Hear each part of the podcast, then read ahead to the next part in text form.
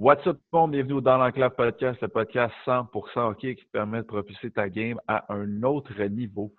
Cette semaine, le podcast, c'est une présentation de Éducation Quantum. C'est quoi Éducation Quantum? C'est une plateforme de formation, que ce soit en ligne ou en personne, pour les entraîneurs, les kinésiologues euh, du Québec pour vraiment approfondir vos connaissances, euh, que ce soit au niveau de l'hypertrophie, que ce soit au niveau de la biomécanique, la prescription des évaluations du client. Bref, très complet niveau formation. Et on vous a récolté un petit pourcentage de rabais que Phil vous a expliqué.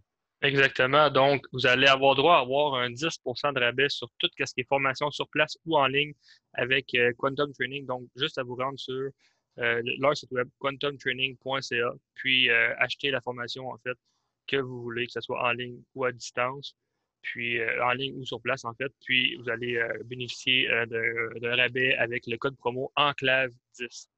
Donc, 10 de rabais sur tout ce qui est formation avec Quantum Training. Yes, exactement. Et cette semaine, on a reçu sur le podcast Yann Joseph, qui est un, j'allais dire un ancien joueur de hockey, c'est un joueur de hockey, c'est ça qui est dans la vie. Il joue au hockey depuis, euh, depuis qu'il a très jeune âge. Là, il a 39 ans. Il a joué dans la Ligue junior majeure du Québec. Il est allé faire un tour East Coast.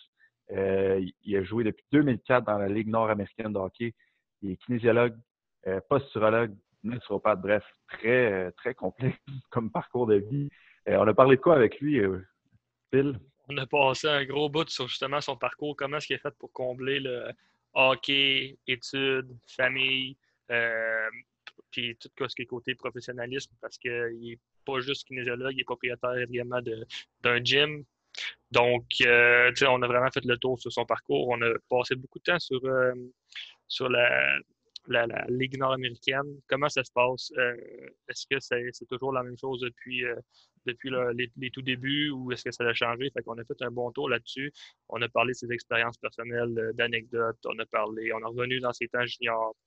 On a parlé également beaucoup de, sur la posture, l'importance de la posture pour, euh, pour avoir une bonne performance euh, sportive. Donc, en gros, ça fait pas mal le tour de ce qu'on a parlé dans le, podcast avec Yann. Yes. Donc, si vous voulez aller suivre Yann, euh, Joseph, regardez dans la petite description au niveau euh, soit YouTube ou euh, podcast balado si vous êtes en audio. Il ferait grand plaisir que vous alliez le, suivre personnellement. Donc, on arrête de parler. On vous laisse écouter cet épisode avec Yann Joseph. Bonne écoute.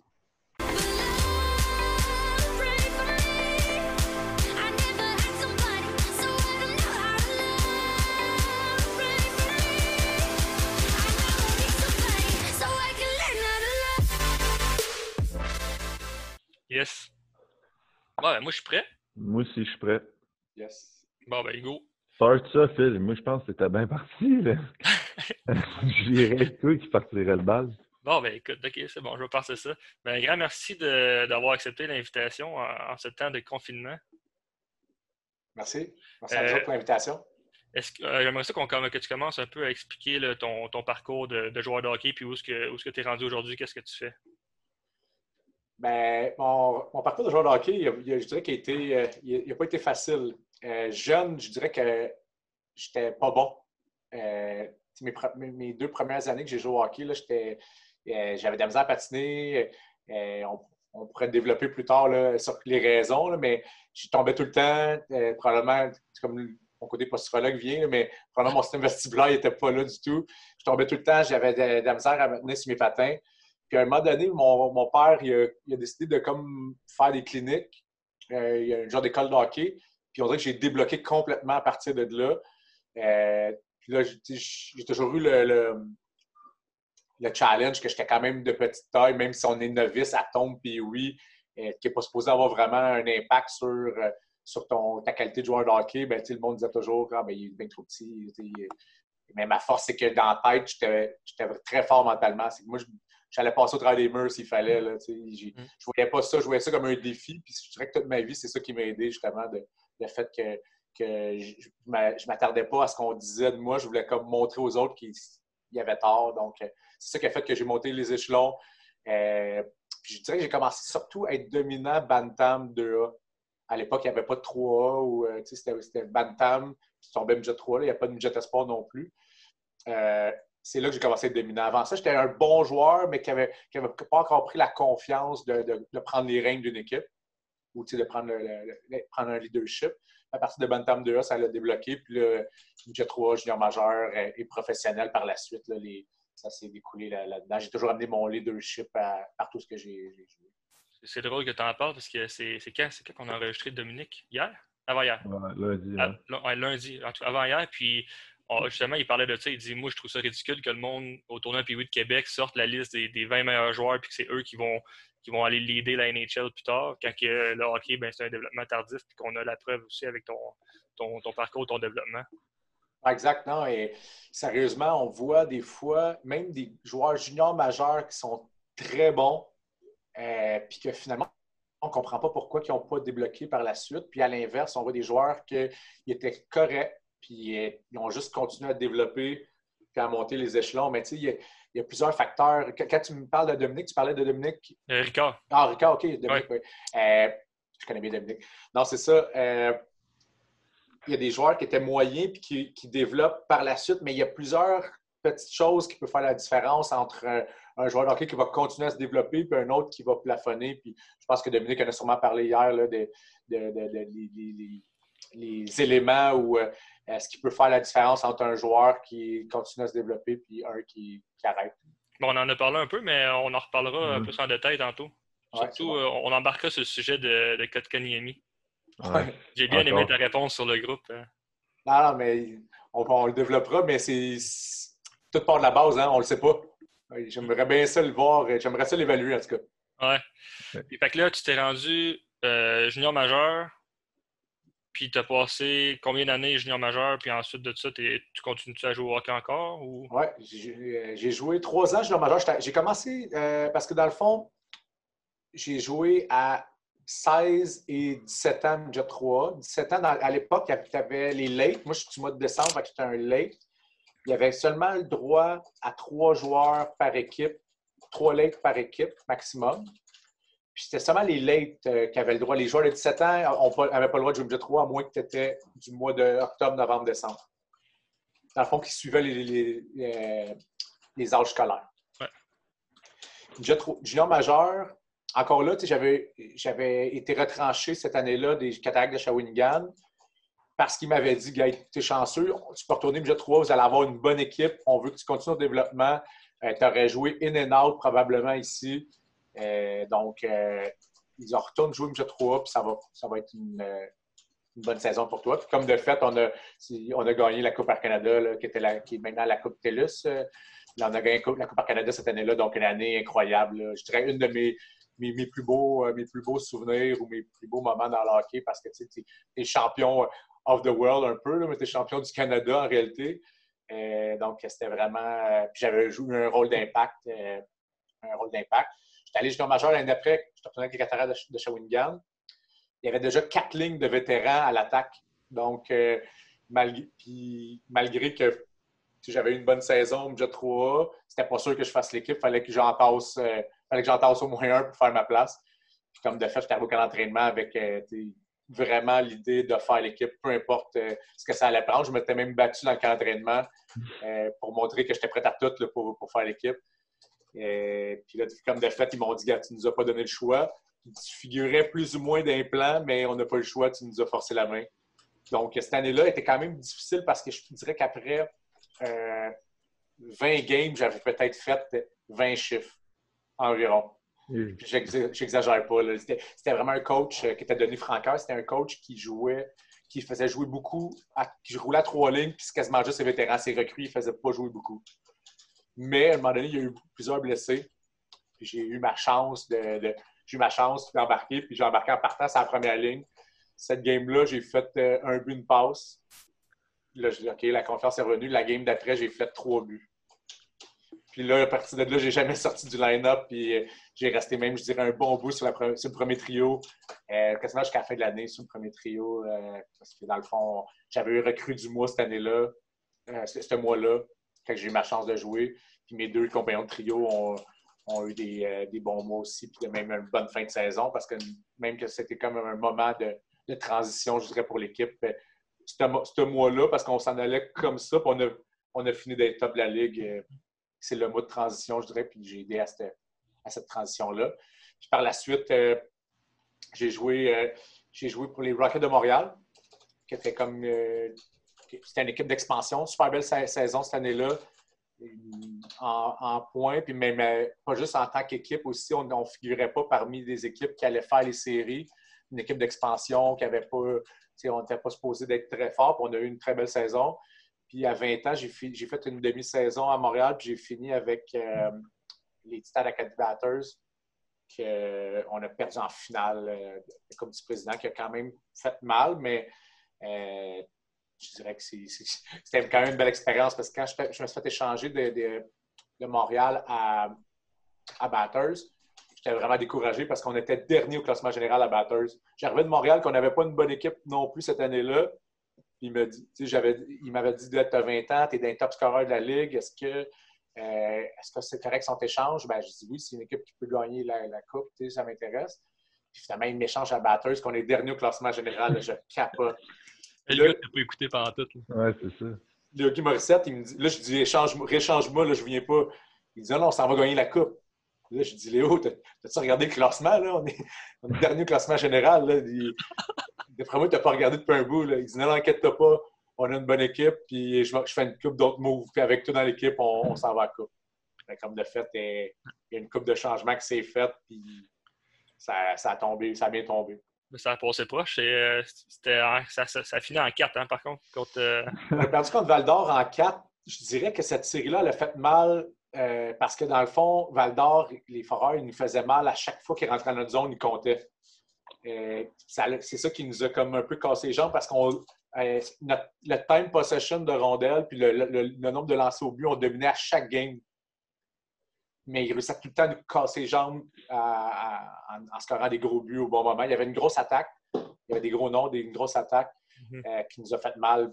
Ben, comme je disais, en, 4, c'est sûr que le, côté, les, les, impondérables étaient vraiment de leur côté ça aurait été dur de revenir à cette série-là, à moins que la série change complètement de bord.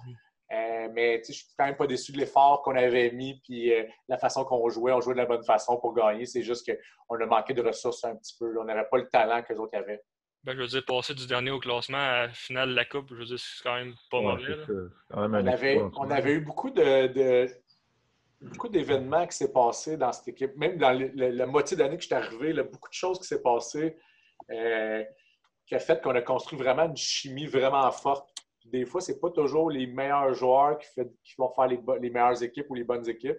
C'est vraiment la meilleure unité. Mhm. Puis on a créé vraiment une grosse chimie, puis on était comme imperturbable euh, jusqu'à temps qu'on perde en finale. Mais comme j'ai dit, je pense que c'était plus un manque de ressources. Ça nous a rattrapé à un moment donné que les autres, il y avait vraiment beaucoup d'offensifs et beaucoup de talent. Mhm. Euh, mais on a vraiment fait un. On a gagné de, deux séries en sept là-dedans. Euh, on était dur à. On, dur à, on, pouvait se faire blesser, mais on était dur à battre. On était dur à, tuer, je dirais. On, peut utiliser ce terme-là, le terme d'hockey des fois. Est-ce que, mettons, euh, question comme ça, est-ce que, mettons, perdre une série en 4, est-ce que c'est différent de perdre une série en, en 5, en 6 ou même en 7? Ou c'est perdre, ça reste c'est sûr que c'est décevant de perdre en quatre parce que tu n'as même pas réussi à ébranler l'autre équipe. D'un autre, autre, côté, je dis souvent en série, perdre, c'est perdant. Fait que, que tu perdes 11-1 ou que tu perdes 1-0, ben c'est 1-0 pour l'autre bord dans la série. Que tu perdes en 7, que tu perdes en 4, tu as perdu. C'est sûr qu'en 7, des fois, c'est, je dirais que c'est plus, euh, ça fait plus mal des fois parce que tu es vraiment à ça de, de soit de soulever la coupe ou de passer à une autre étape.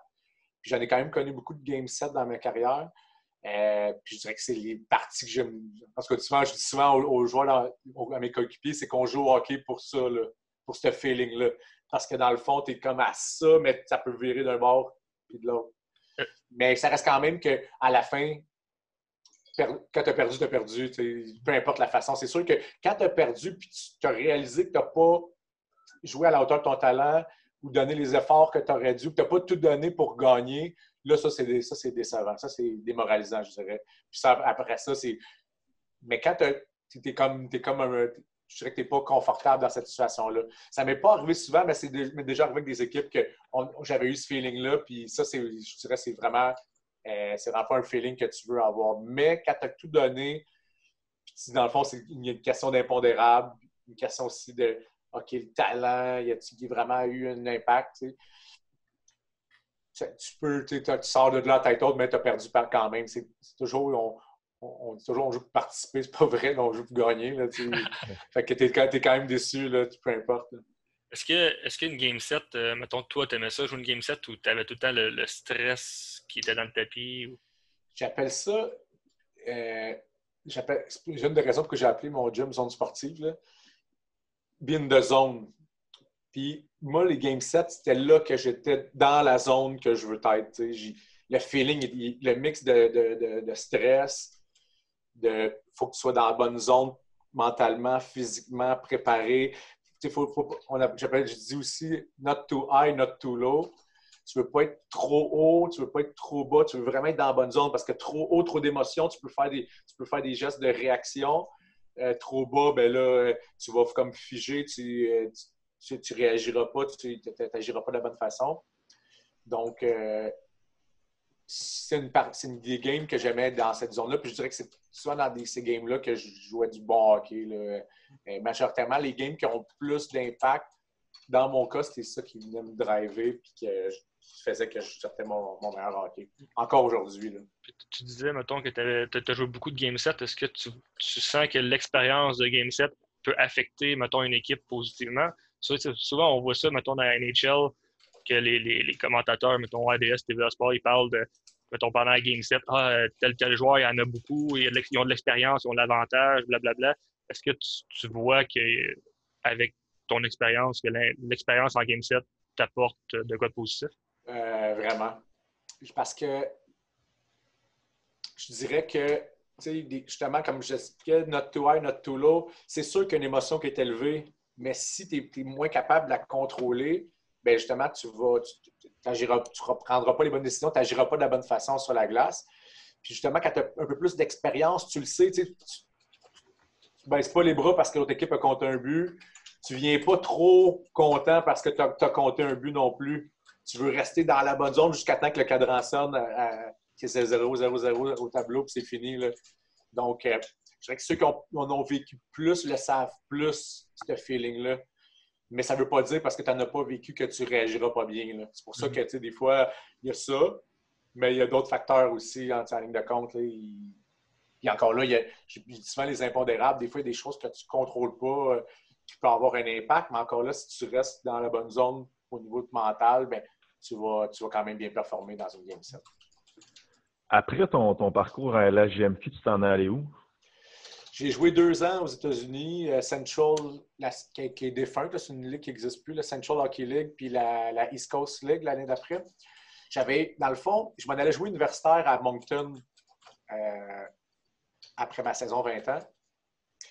Puis j'avais eu un appel du club école des Stars de Dallas dans la Ligue américaine, qui était les Grizzlies de Utah à cette époque-là. Euh, puis là, dans le fond, c'était une invitation on a une bonne saison. J'avais fini ma, saison 20 ans junior avec 101 euh, points.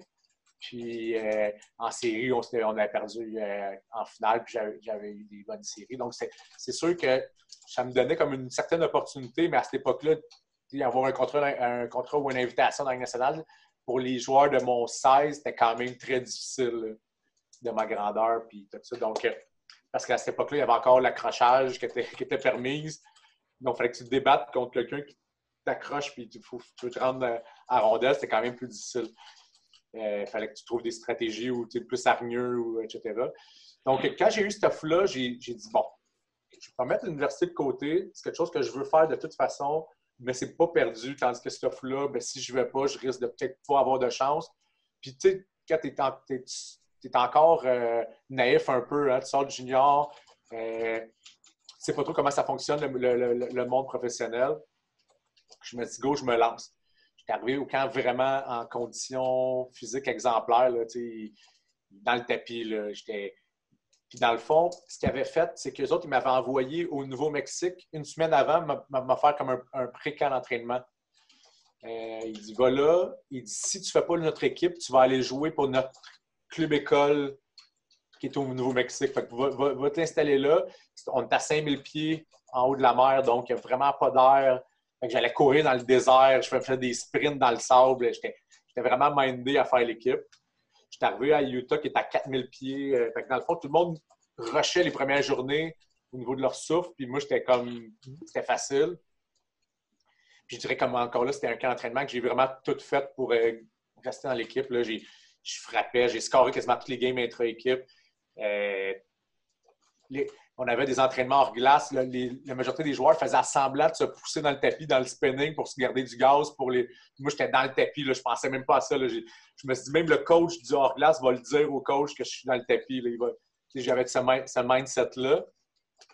Puis finalement, ben là, quand ils m'ont retranché, ils ont dit il faut que tu comprennes que ça fonctionne à contrat ici. Tu mériterais d'être là, mais c'est qui que tu n'as pas de contrat, il faut qu'on garde nos joueurs avec des contrats. va, dans la, au Nouveau-Mexique, dans la Central League, domine, puis c'est sûr qu'on va te regarder, puis on va te remonter si tu as la chance.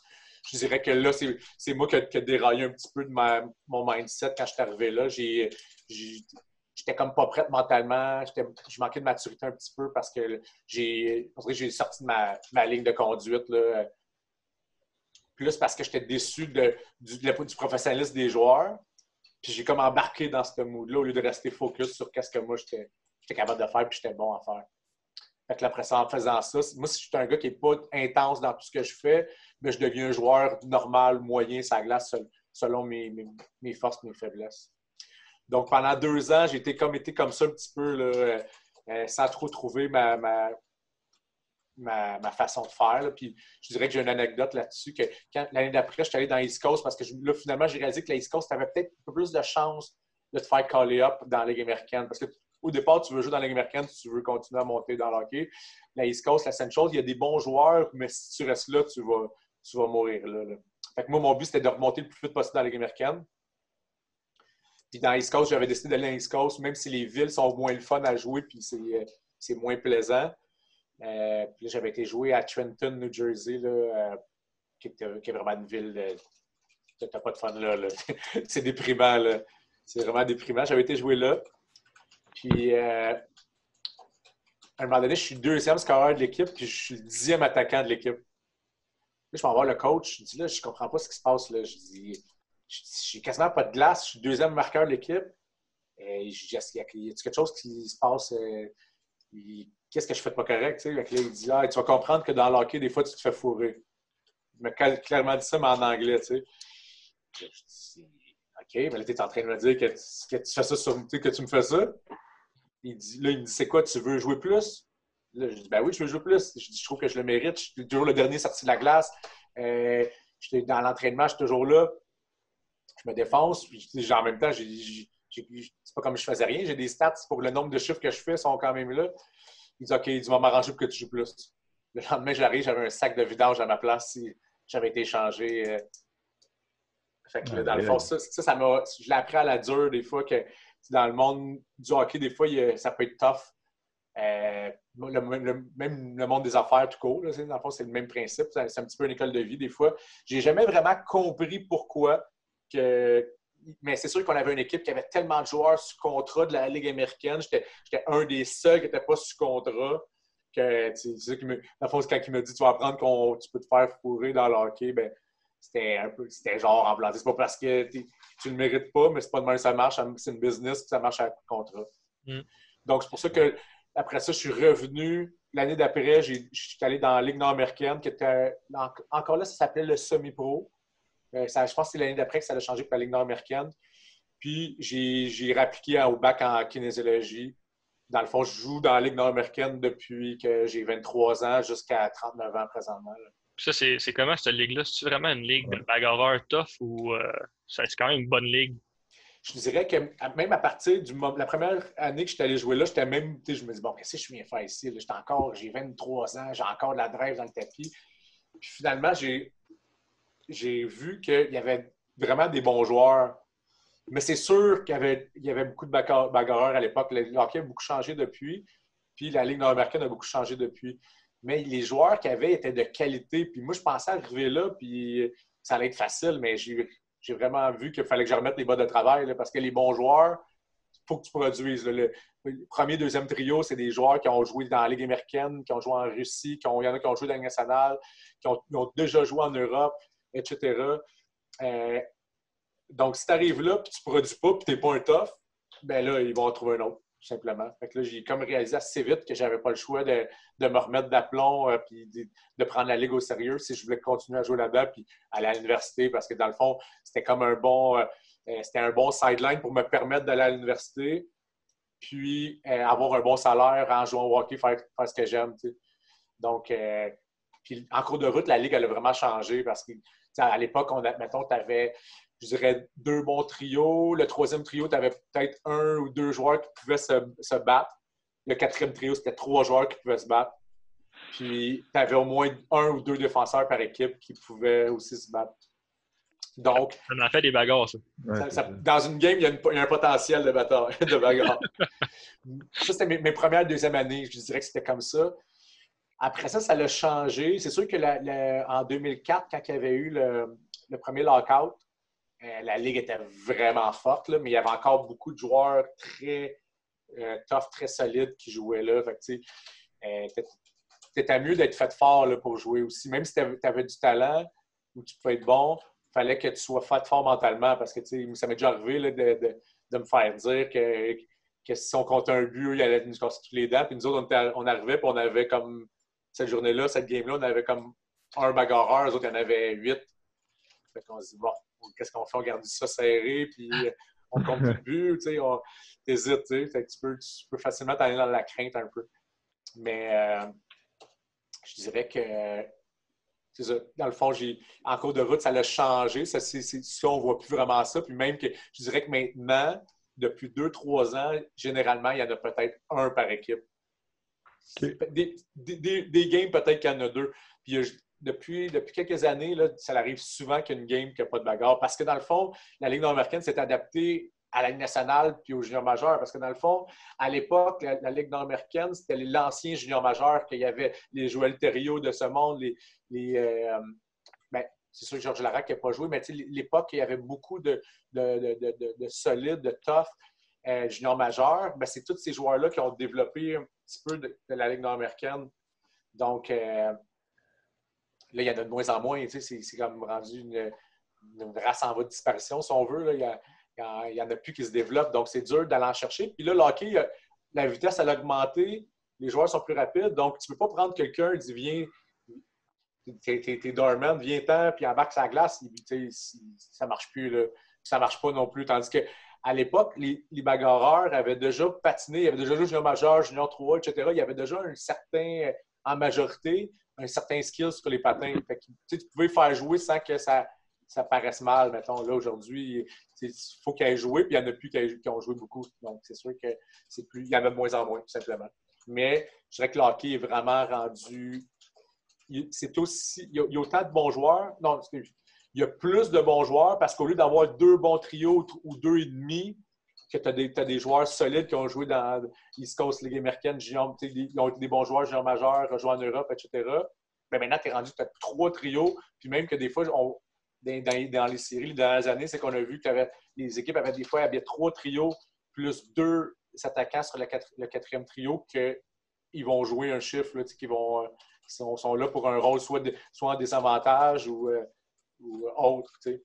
Donc, euh, la, Ligue, elle a vraiment changé. C'est sûr, la, tranche d'âge n'est pas pareille entre, mettons, Ligue nord-américaine puis junior majeur, mais est-ce que tu vois que le, la, la game, mettons, d'aujourd'hui est, mettons, autant, autant vite ou moins vite, plus vite, plus euh, fluide, il y a plus de skills?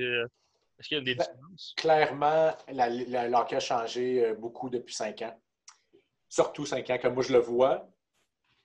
Moi, comme j'explique, je suis rendu à 39 ans c'est sûr que je suis quelqu'un qui se garde en forme. Il y a plusieurs choses que j'ai faites pour euh, être capable de jouer à 39 ans encore. Euh, par contre, je dirais, mettons, dans, quand j'étais fin vingtaine, dans mon, dans mon prime time, je brûlais beaucoup de joueurs juste par ma vitesse ou presque. J'étais considéré comme un joueur rapide ou dans, la tranche en haut, dans le côté vitesse. Mais maintenant, je suis dans la moyenne. Les joueurs sont, sont plus rapides. Ils ont avant ça aussi, mettons, dans une équipe, avais, tu voulais comme séparer des grinders, euh, des, grinders plombiers, euh, des, skills, etc. Je dirais que maintenant, sur trois trios, ben, même tes grinders, supposés grinders, c'est des skills aussi. Parce que tout le monde a les habiletés pour, pour, pour contrôler la rondelle et scorer des buts, ou presque. Il y en a c'est sûr qu'il y en a qui en ont plus d'habileté pour ça, mais tout le monde s'est rendu qu'ils l'ont à cause du junior majeur, puis du midget 3, puis du hockey mineur, qu'on a développé beaucoup ça dans les dernières années. Donc, les joueurs ont plus d'habileté. La seule chose que je vois, moi, c'est le hockey sense, que je trouve que ce n'est pas, tous les, jeunes joueurs qui l'ont. C'est pour ça que c'est là que je, je encore à me démarquer ou à pouvoir jouer à ce niveau-là, même à 39 ans, parce que dans le fond, je compense, mettons, par les. Je ne dis pas que j'ai pas de skills, mais j'ai des bons skills, mais pas un, niveau supérieur par rapport à certains, mais que mon hockey sense va compenser euh, pour, euh, euh, pour pallier à, les forces de certains joueurs, des, jeunes joueurs, je dirais. Présentement, tu joues temps partiel, c'est ça? dans les deux dans ben, les deux dernières années, j'ai fait ça. Euh, il y a une année, année j'avais pris ma retraite il y a trois ans. J'avais une opération, un genou. Euh, je m'étais dit, bon, j'avais joué pendant un an complète avec euh, douleur à chaque game, crainte, peur, etc. Je me suis dit, bon, je peux plus, je, ne voulais plus endurer ça. J'avais comme pris ma retraite. Opération, je me suis entraîné fort, j'ai fait d'autres choses que, que je n'avais pas faites depuis toute ma carrière de hockey finalement, l'année d'après, il y a comme d'équipes qui m'ont appelé et ils m'ont dit Tu voudrais surjouer ou même si quelques games, on a besoin de ton leadership, on a besoin de ci, on a besoin de ça. Puis finalement, euh, je dis go. Puis là, j'ai comme repogné à piqueur, mais sans pouvoir euh, me permettre de toujours être disponible à cause de ma famille puis euh, ma business aussi. Donc, j'ai réussi à combiner les deux. c'est sûr qu'en plus que je, j'appartiens à Jonquière, qui est quand même euh, beaucoup de voyagement durant les fins de semaine. Donc, euh, mais j'irais vraiment repogner comme la, passion de jouer. Là. Puis j'ai réalisé que peut-être que je ne dominerais plus autant que, j'ai dominé dans, cette ligue-là, mais que je peux encore amener quelque chose qui m'intéressait d'apporter à mes coéquipiers et apporter au hockey. Donc, euh, sinon, si j'avais vu que que j'aurais pas pu rien apporter, j'aurais dit, bon, j'en ai assez fait, puis c'est correct, je vais me concentrer sur autre chose, mais j'avais encore la passion, puis je sentais que je peux encore apporter euh, du, bon, c'est pour ça que j'ai continué. Je continue. J'ai continué. J'ai pas encore pris de décision pour l'année prochaine. la, Ligue, elle s'étend jusqu'à où? Parce que là, tu te dis, mettons, toi, tu appartiens à Jonquière, mais c'est où le plus loin que vous allez jouer? Ben, c'est pas mal Jonquière. Les... Jonquière, Rivière-du-Loup. Les, deux, les deux équipes les plus loin. Euh, Il va y avoir une nouvelle équipe à Saint-Jean l'an prochain. En tout cas, en théorie, tout ce qui se passe, c'était signé qu'il y avait une nouvelle équipe à Saint-Jean sur Richelieu. Donc, ça l'amenait comme trois équipes pas trop loin de la région de Montréal avec Sorel, Saint-Jean puis Laval. Puis les autres équipes sont plus dans la région de Québec, euh, Thetford Saint-Georges-de-Beauce, Rivière-du-Loup puis Jonquière. Mais généralement, les parties se font vendredi, samedi ou des fois vendredi, dimanche. Donc, c'est la fin de semaine. C'est sûr que les équipes rapprochées ont, comme le privilège de pouvoir pratiquer euh, durant la semaine.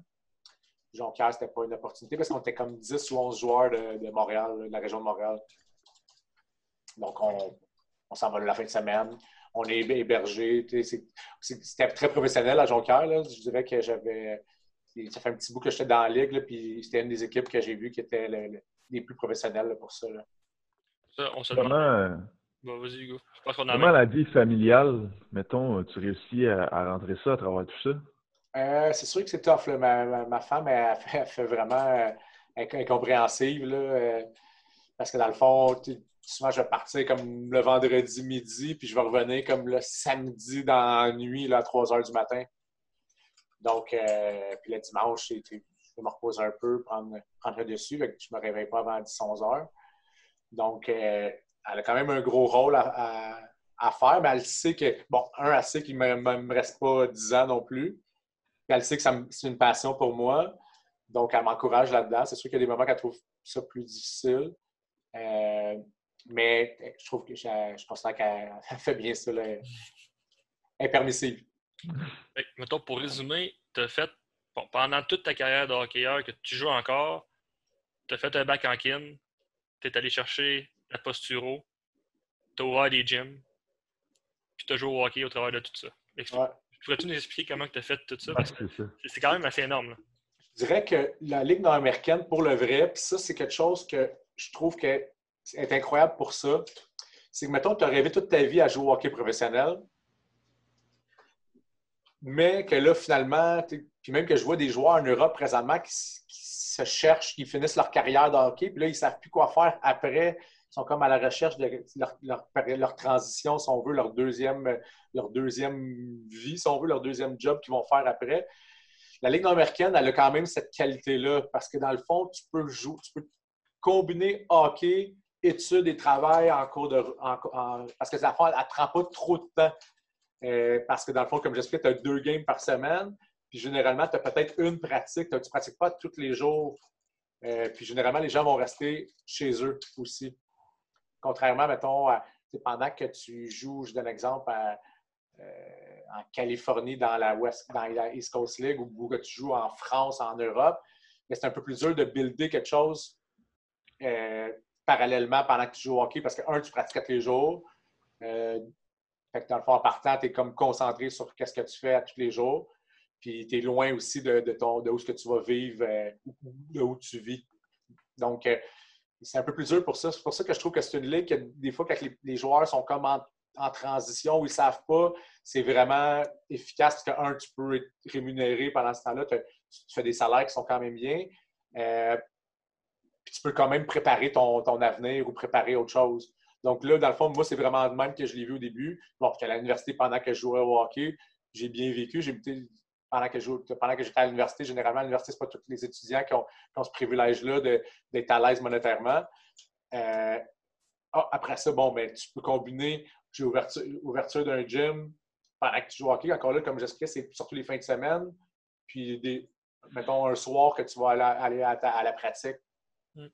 Ça ne t'empêche pas de travailler ton 40 heures dans ta semaine donc, euh, puis vu que je suis un fan, mais où je suis un fan, fan, c'est peut-être le. C'est un, bon terme, j'aime ça, toujours apprendre plus.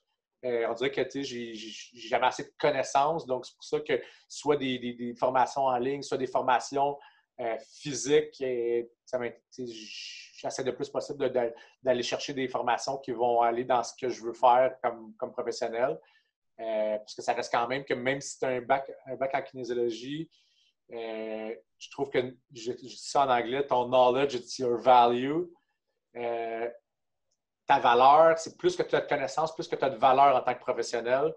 Donc, euh, je me dis qu'on ne peut pas en avoir trop de connaissances. Pour ça que je, continue toujours à, en chercher le plus possible. aussi, c'est que ce monde-là, c'est un monde de l'entraînement, ça change beaucoup. Il y a beaucoup de nouvelles recherches. ça change tellement que tu ne peux pas juste tu sors avec un bac en kin ou juste avec un certificat d'entraîneur, tu ne peux pas juste t'asseoir sur, sur ce que tu as appris. Il faut, tout le temps que tu continues à upgrader parce que sinon, il y en a qui vont te dépasser à côté puis tu vas passer à côté de, de l'information importante. Exact. Exact. Euh, c'est sûr que l'important, c'est ça reste quand même que c'est le, le knowledge est vraiment bon, mais là, il faut que tu l'appliques ton knowledge. C'est bon d'en entraîner du monde. moi, c'est sûr que j'ai eu la chance que j'ai joué au hockey à un haut niveau. J'ai une certaine réputation dans le domaine du hockey. J'ai rapidement, après, quand j'ai commencé à, travailler dans le domaine, j'ai rapidement euh, eu à entraîner des joueurs de hockey professionnels ou de haut niveau. Donc, encore là, plus que tu entraînes des, athlètes, plus que tu apprends aussi toi-même. Tu n'as pas le choix d'apprendre, sinon, euh, justement, tu veux que ton athlète se développe à son maximum, il faut que tu trouves des, stratégies pour le faire. Sinon, euh, c'est peut-être qu'il lui ne performera pas à son maximum, puis pour toi, ce n'est pas ta meilleure carte d'affaires non plus. Mm. Donc, euh, comme j'expliquais, la, la, Ligue nord-américaine m'a vraiment permis d'aller travailler toutes ces sphères-là en combiné. Euh, c'est ça. Des fois, ça l'aide beaucoup, je trouve. Là, là, on est en confinement, puis on dirait que je capote. J'essaie de me trouver plein d'affaires à faire parce que j'étais habitué d'être sans arrêt dans le tapis.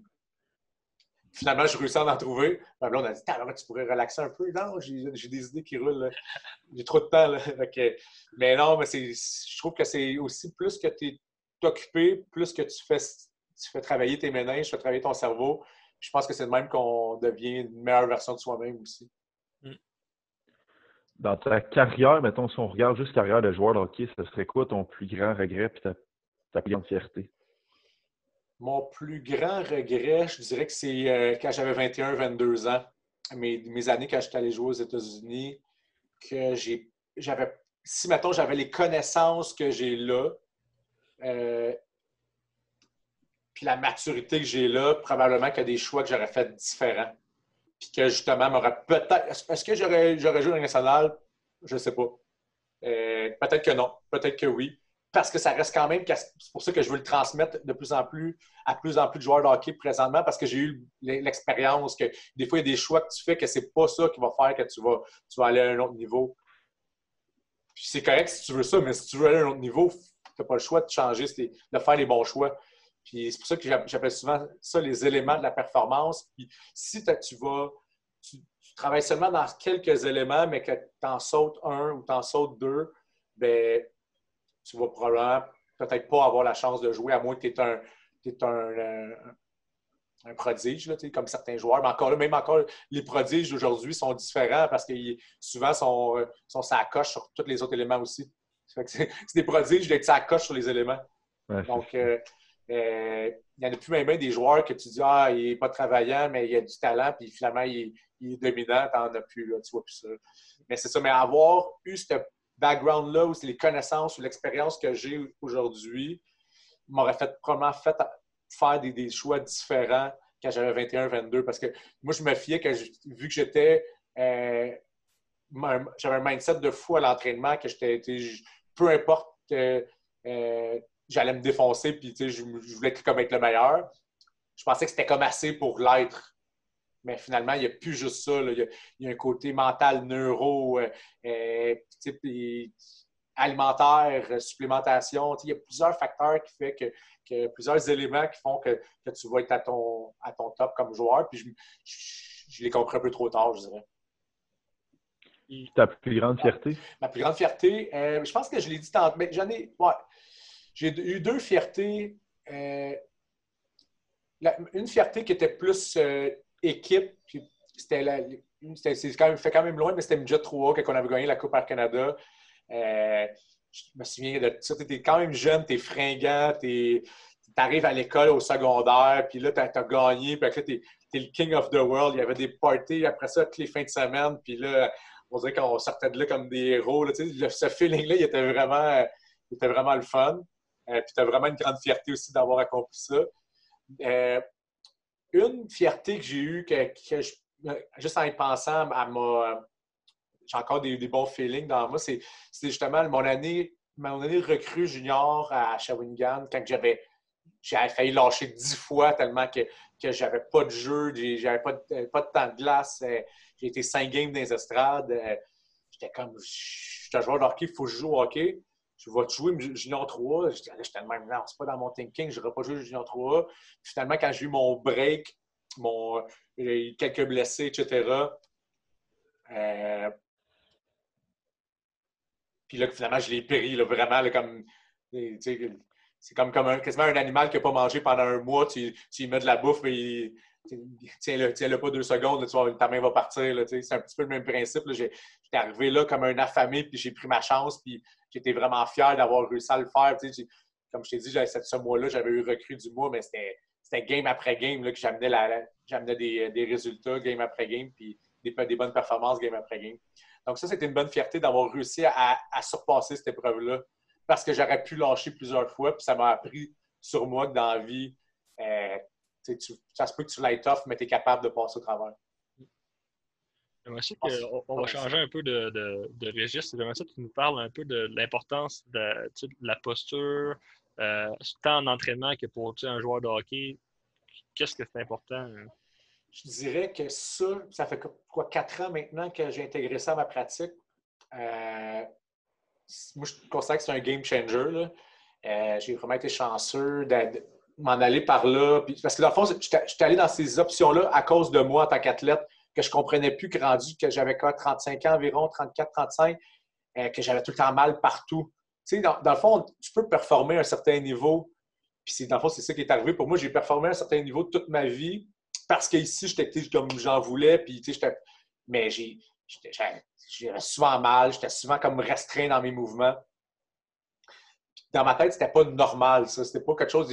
J'allais me faire traiter en physio, ostéo, euh, acupuncture, etc. Puis là, c'était rendu que dans ces années-là, c'était deux à trois traitements par semaine pour être capable de jouer la fin de semaine c'est de là que j'ai comme appris à connaître la posturologie puis la neuro euh, qui m'ont aidé, genre justement, à, redonner un équilibre à mon corps.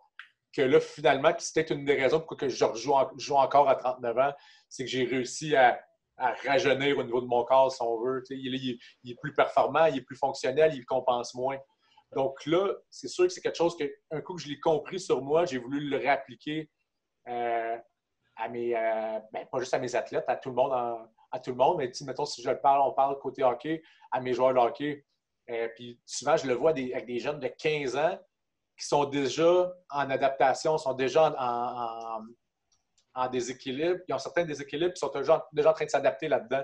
Puis je veux, veux pas, quand tu comprends ça, tu peux, pas tu peux performer. C'est possible que le, jeune va, être un très bon joueur junior majeur, mais il n'est pas à son maximum de ses capacités, il n'est pas à son plein potentiel.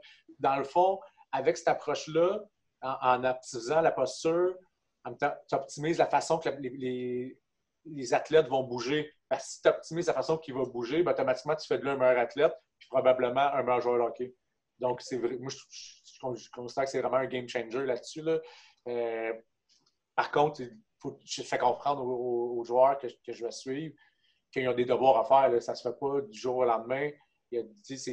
ça fait comme 15 ans, 15, ça fait 16 ans, tu as 16 ans. Ça fait 16 ans que tu es en train de t'adapter dans ce corps-là, mais là, on veut changer ce pattern-là.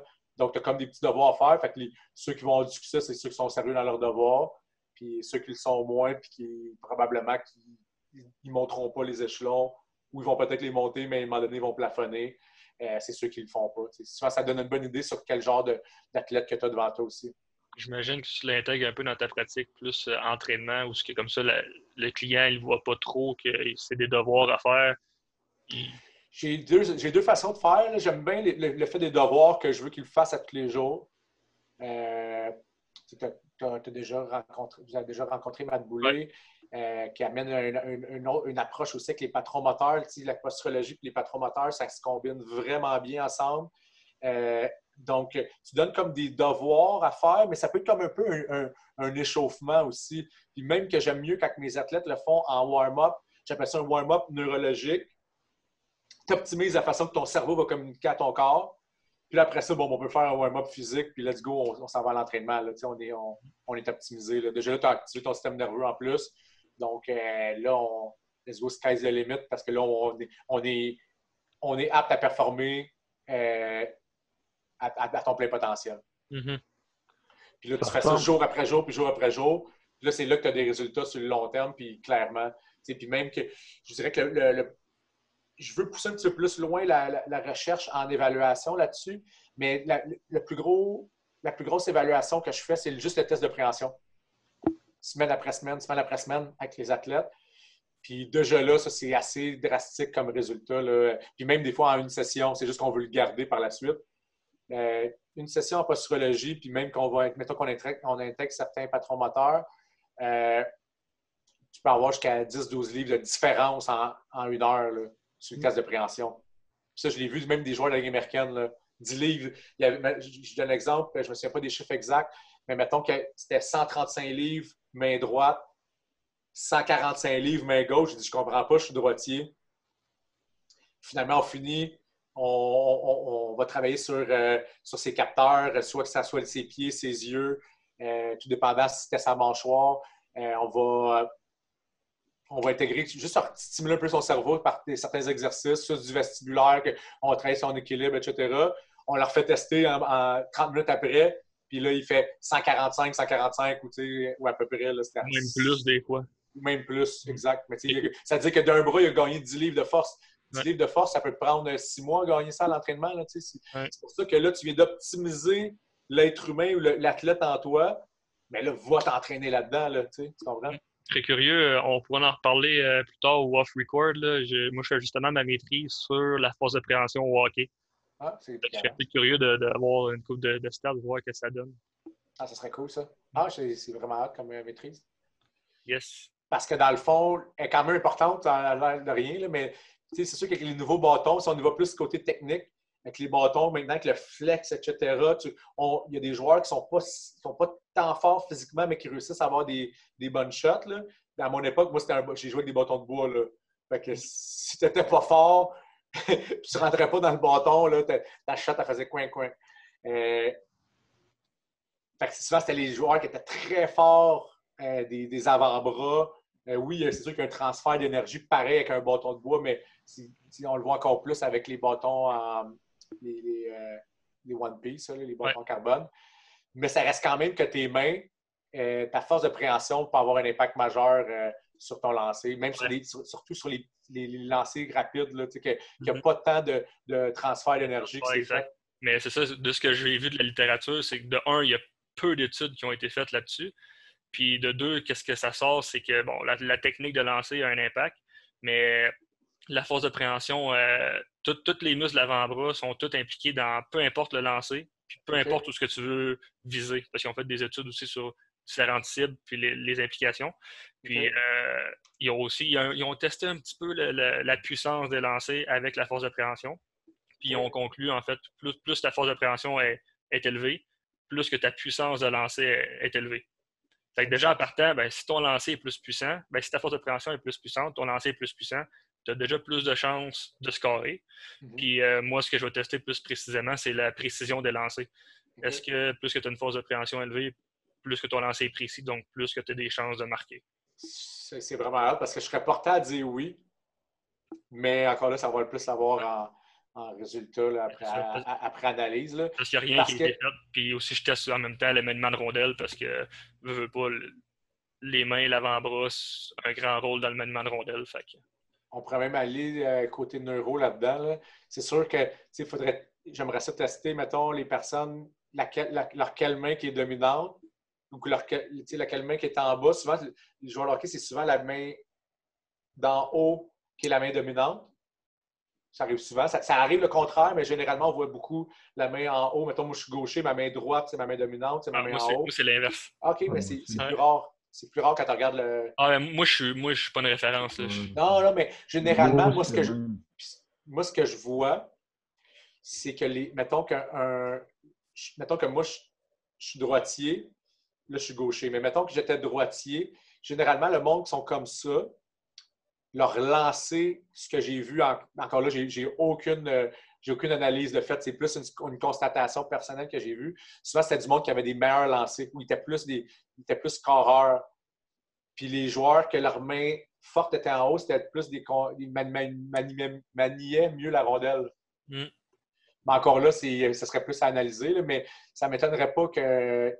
encore là, ce qu'on veut faire aussi, c'est en euro ou en posturo, on va essayer, on ne risquera pas d'avoir un équilibre parfait entre les deux, mais on veut se rapprocher le plus possible de cet équilibre-là. Mhm. La personne que sa main gauche est vraiment plus faible que sa droite, si au test de, de préhension, c'est semblable, c'est correct, mais si tu fais faire plein d'affaires et elle est moins habile, ben, automatiquement, c'est un, guide que, bon, il faut l'optimiser, cette main-là. Ouais. Euh, que ce soit la neurospike ou que ce soit des, des exercices qu'on peut travailler, euh, je suis sûr qu'on aurait des meilleurs résultats, euh, même euh, dans, dans l'analyse que tu vas faire et dans la recherche que tu Ben, vas faire. je, te, je te donnerai des news, mais ce que j'ai les stats. Cool, pas mal. C'est quoi qui explique, mettons, que ton joueur de tantôt, sa main forte, c'était droite, mais que, mettons, c'est pas sa main forte, mais sa main, euh, que habituellement, il est plus fort, mais que sur le test de préhension, c'est pas elle qui était plus forte? C'est quoi qui explique ça? Euh, ça, c'est un- c'est clairement un déséquilibre postural. Dans le fond, si généralement, quand ça arrive, ça, moi, souvent, avant de faire le test de préhension, je le sais. Ou en tout cas, j'ai des gros doutes que c'est ça qui va arriver. Parce que son épaule droite est plus basse. Quand ton épaule droite est plus basse, tu mets de la pression sur ton air brachial. En étant plus bas, tu as ton air brachial qui passe, tu as, de la pression qui, est- mise là. Tes nerfs, dans le fond, c'est ça qui va, qui est, le, qui est comme le- le chemin entre l'information de ton cerveau vers tes muscles. C'est ça qui va énerver tes muscles. Tu ne pourras pas optimiser ce transfert d'informations-là si tu as une pression qu'on soit pas les plus basse au niveau de ton air brachial. Donc, automatiquement, le test de préhension va être biaisé parce que tu n'es pas capable d'aller développer toute ta force. La communication est, moins bonne.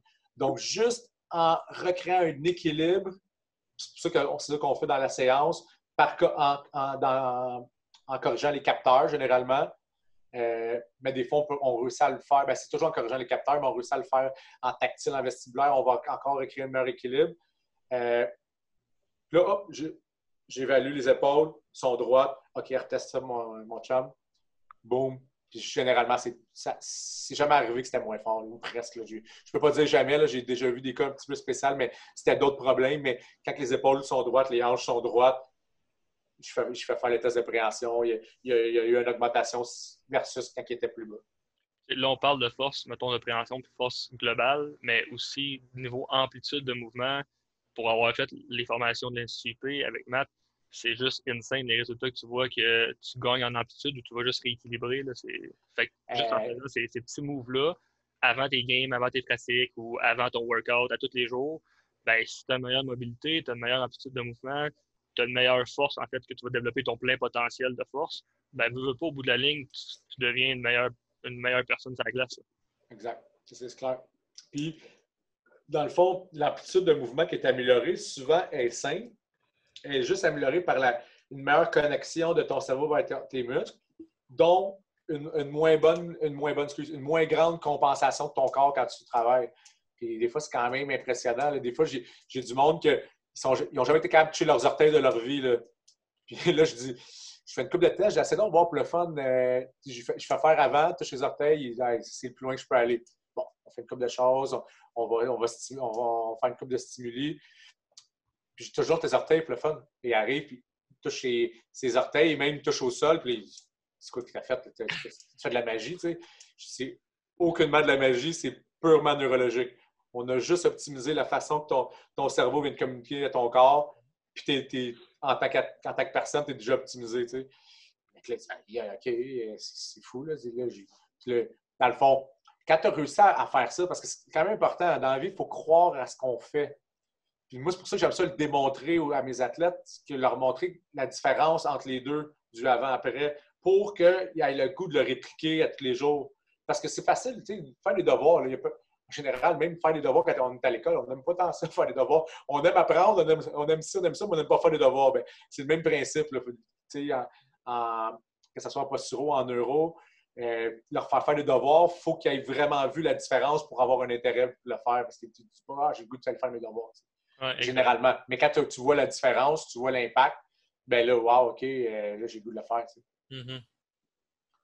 Mm-hmm. C'est vraiment, comme je t'ai dit, moi, ça, ça a changé, euh, ça a vraiment changé mon approche envers mes athlètes depuis euh, quatre ans.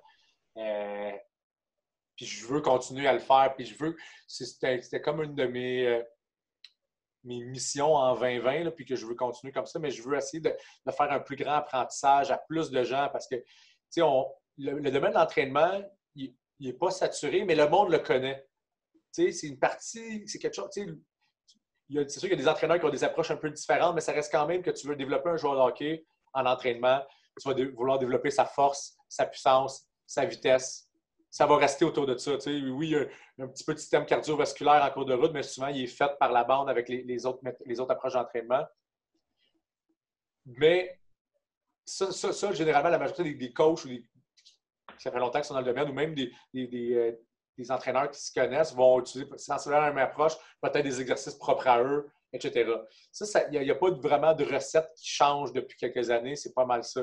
C'est juste que là, qu'est-ce que tu fais pour optimiser ton athlète? C'est des, détails comme ça, la neuro, l'optimisation de la, communication de ton cerveau vers ton corps, qui peut faire une grande différence. Euh, justement, si tu vas faire un joueur euh, qui va monter ou qui va rester là. Mhm. C'est là que moi, je parle souvent des éléments, des détails, mais ça fait partie des détails, ça. là, après ça, on va parler d'alimentation, on va parler de supplémentation, on va parler d'heures de, de, sommeil, de récupération, etc.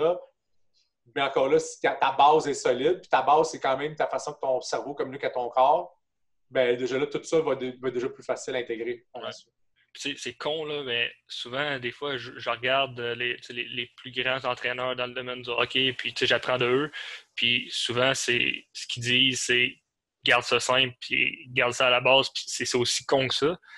Souvent, souvent, tu vois des, vidéos là, en ligne, c'est ridicule. Tu vois, puis là, c'est entraînement spécial hockey ou entraînement spécial ci. Puis là, tu vois, le gars, il est comme. Il fait un, un skater jump sur demi-bossu. Puis là, c'est, tu vois plein d'affaires bizarres, puis ça travaille l'équilibre. Puis... mais c'est pas, c'est pas super, tu l'as vu sur demi-bossu. Moi, j'ai déjà vu skater jump sur des kettlebells, mais la poignée du kettlebell. Ah! oh my God! J'étais comme, ça, tu appelles ça du circus training. Là, ton risque, pour, qu'est-ce que, pour qu'est-ce que tu vas gagner en système vestibulaire versus que tu vas risquer de blesser. Eh ton risque de blessure, il est, c'est vraiment pas un bon calcul. T'es, es mieux de faire un équilibre sur une jambe là, pour vrai, tu avoir un meilleur gain. Exact. tu, viens fermer les yeux, puis euh, tu viens de créer un meilleur effet encore. Mais euh, c'est ça. J'appelle ça du circus training, ce que tu dis. Mais oui, les entraîneurs, simple better. Euh, je trouve que ça reste quand même que c'est ça. Oui, c'est intéressant pour des fois pour stimuler ton athlète, trouver des nouveaux exercices. Mais encore là, il faut que tu fasses toujours le calcul. Est-ce qu'il est meilleur que cet exercice-là? OK, oui, non, égal est-ce que, tu sais, il faut, que tu fasses le calcul, tu sais, mm-hmm. parce que dans, comme j'espère, s'il est risqué, euh, s'il ne va pas chercher des aussi bons gains que ton autre exercice, ben, tu es mieux de garder ton exercice que, même s'il l'a déjà fait, qui n'est pas nouveau, mais il est plus efficace pour lui, pareil. Tu sais. À un moment donné, les, les, athlètes, les, sportifs, ou même, je dirais, monsieur, tout le monde nous engage en tant que professionnels pour les aider à atteindre leur objectif à eux, leur but. Donc, euh, peu importe l'approche que tu vas utiliser, il faut que ce soit la, bonne. Mm-hmm. peu importe l'exercice que tu vas choisir, il faut que ce soit le meilleur pour lui, pour, le petit, pour que lui, il réussisse à atteindre ses objectifs, un, le plus rapidement possible, puis le, mieux possible. Donc, mm. c'est sûr que. Puis, moi, j'ai Pierre Allard, euh, le préparateur physique du Canadien, euh, je le connais bien, puis on a, déjà travaillé en collaboration. Puis, il a fait, je me souviens toujours que c'était tellement simple. À l'époque, j'étais plus jeune, il, il faisait une, une conférence, euh, puis qui expliquait les, qu'est-ce que lui évalue qu'un athlète doit faire pour, euh, euh, pour performer. Pour, excuse, un athlète, un joueur de hockey pour devenir un joueur de hockey. C'était tellement simple, c'était trois choses. Du weightlifting, des sprints, weightlifting, sprint, puis patiner, puis, être sur une glace. Dans le fond, dans le fond tu, tu l'intégrais des exercices sur une glace, pour qu'il se développe en tant que joueur de hockey. Tu veux lever des poids, mais surtout en weightlifting. Lui, il utilise beaucoup le mot weightlifting pour plus des, poids en explosion. Puis euh, sprint, euh, faire des sprints, puis euh, c'était aussi simple que ça, sa, présentation. Est-ce que c'est sprint qu'il faisait, mettons, plus sur glace ou il faisait hors glace? Ben, il faisait les deux, mais il expliquait qu'un joueur de hockey, c'était un sprinter sur glace. OK. Qui n'était pas fou. Mais la seule, là, encore là, ça, c'est à développer ou c'est à argumenter. La seule chose, c'est que souvent, un joueur de hockey n'est pas un très bon coureur, mais encore là, si on l'optimise tant par la neuro, etc., probablement, ce que je peux voir, c'est qu'il y en a qui deviennent des meilleurs coureurs, mais c'est trop embryonnaire, je dirais, avant de trop m'avancer là-dessus.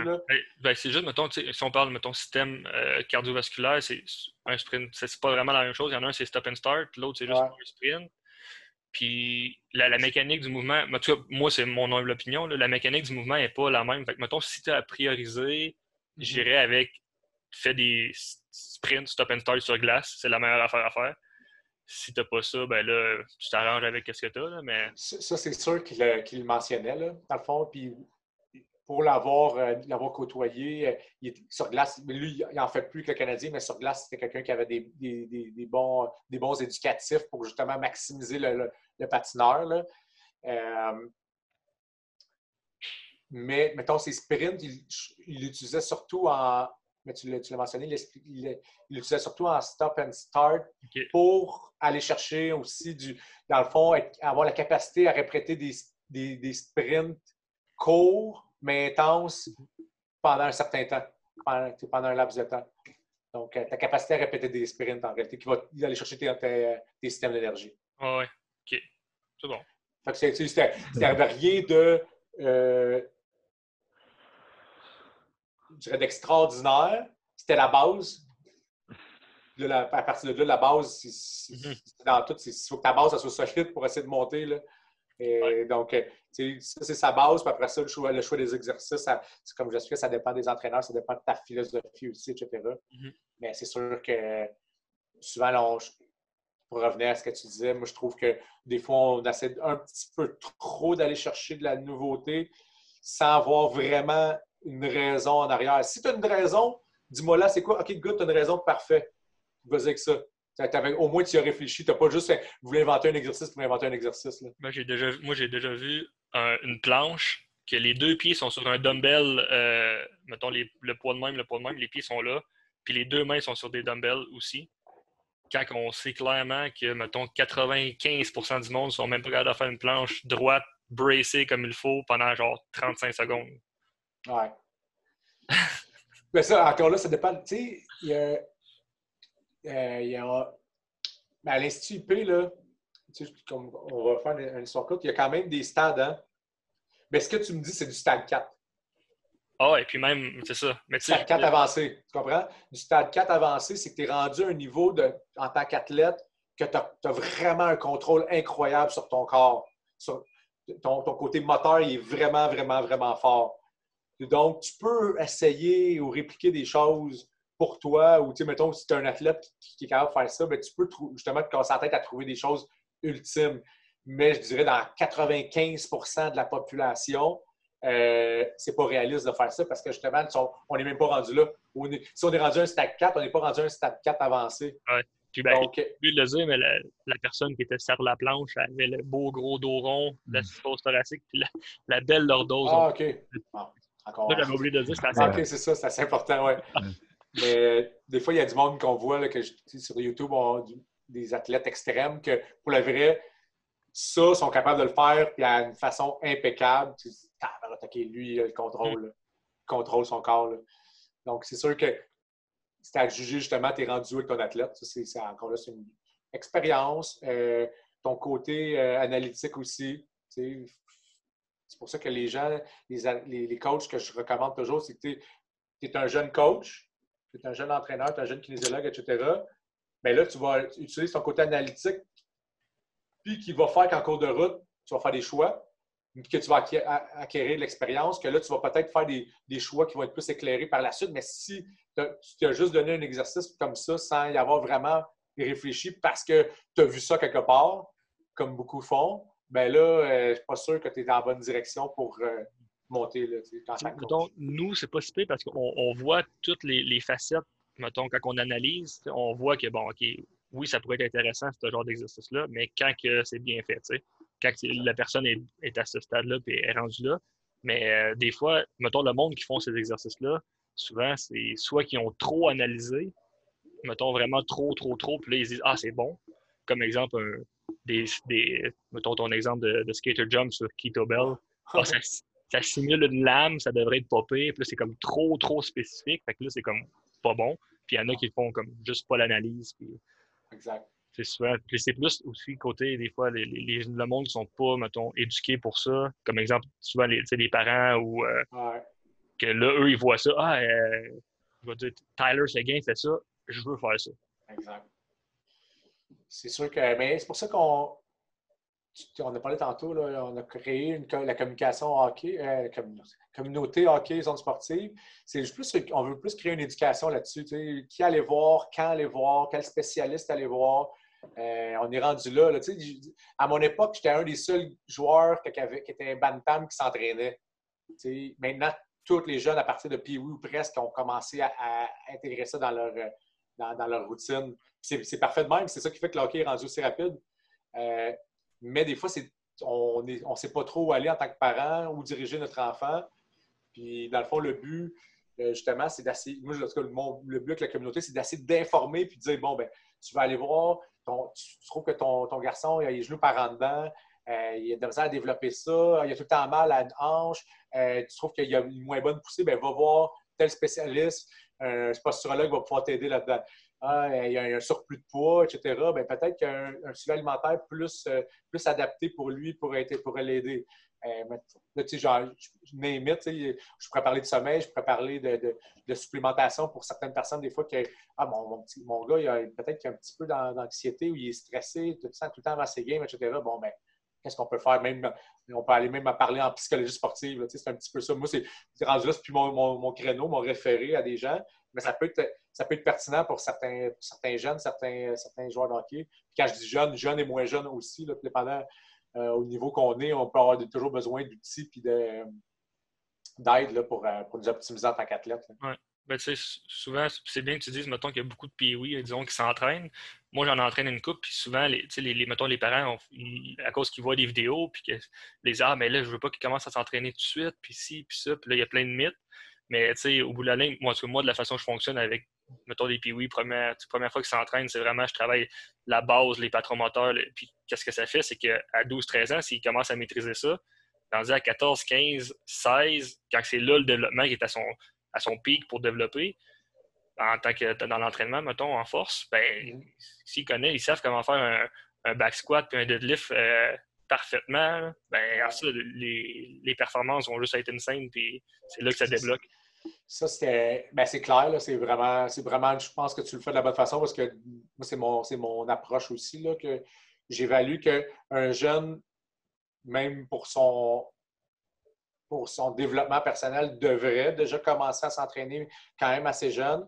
Parce que quand on va aller dans les moments qu'on peut gagner plus de, force et de maturité musculaire, bien, il y a déjà les acquis nécessaires pour le faire.